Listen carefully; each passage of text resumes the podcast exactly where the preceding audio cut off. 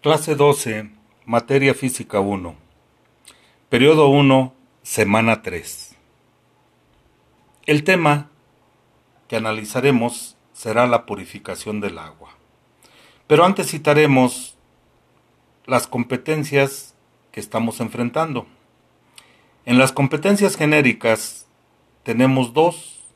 La número uno nos dice desarrolla innovaciones, propone soluciones a problemas a partir de métodos establecidos. La número dos participa y colabora de manera efectiva en equipos diversos. Tenemos una más que es disciplinar, que nos dice relaciona las expresiones simbólicas de un fenómeno de la naturaleza y los rasgos observables a simple vista o mediante instrumentos o métodos científicos. La purificación del agua. El agua se compone de dos átomos de hidrógeno y un átomo de oxígeno. El agua que se destina a fines domésticos e industriales debe de ser de alta pureza, por lo que debe contener una cantidad mínima de microorganismos como los virus, bacterias, hongos, gusanos y otros parásitos.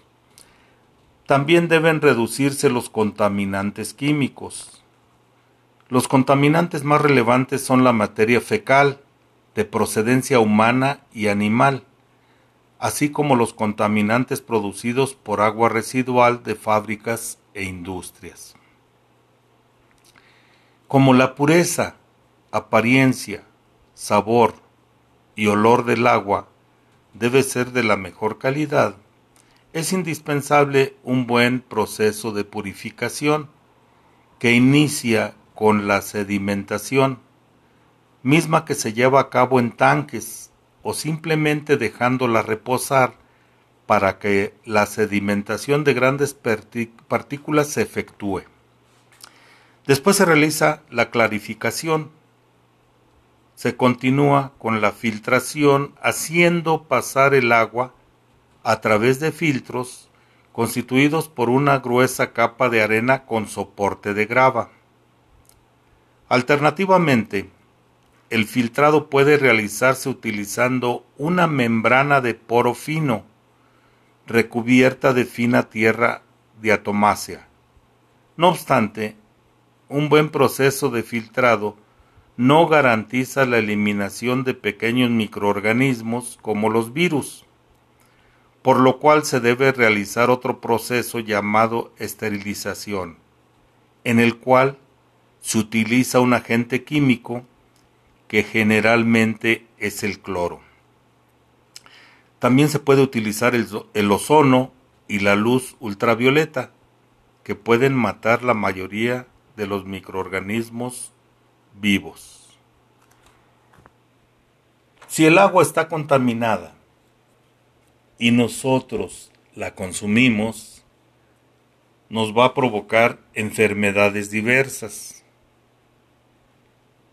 Hay enfermedades gravísimas que incluso nos llevarían a la muerte.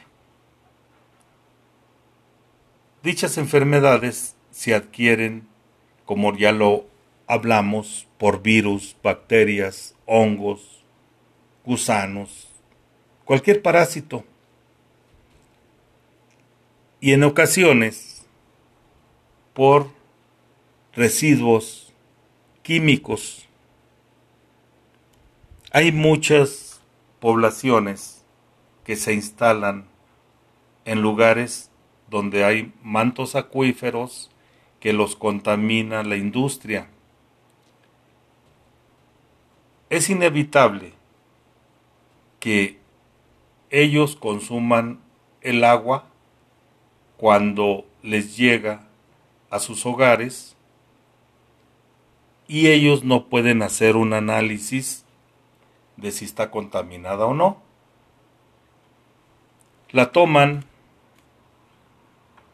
y esa contaminación les llega a provocar incluso la muerte. Por lo tanto, se tiene que llevar los procesos antes mencionados para evitar cualquier problema en nuestro físico.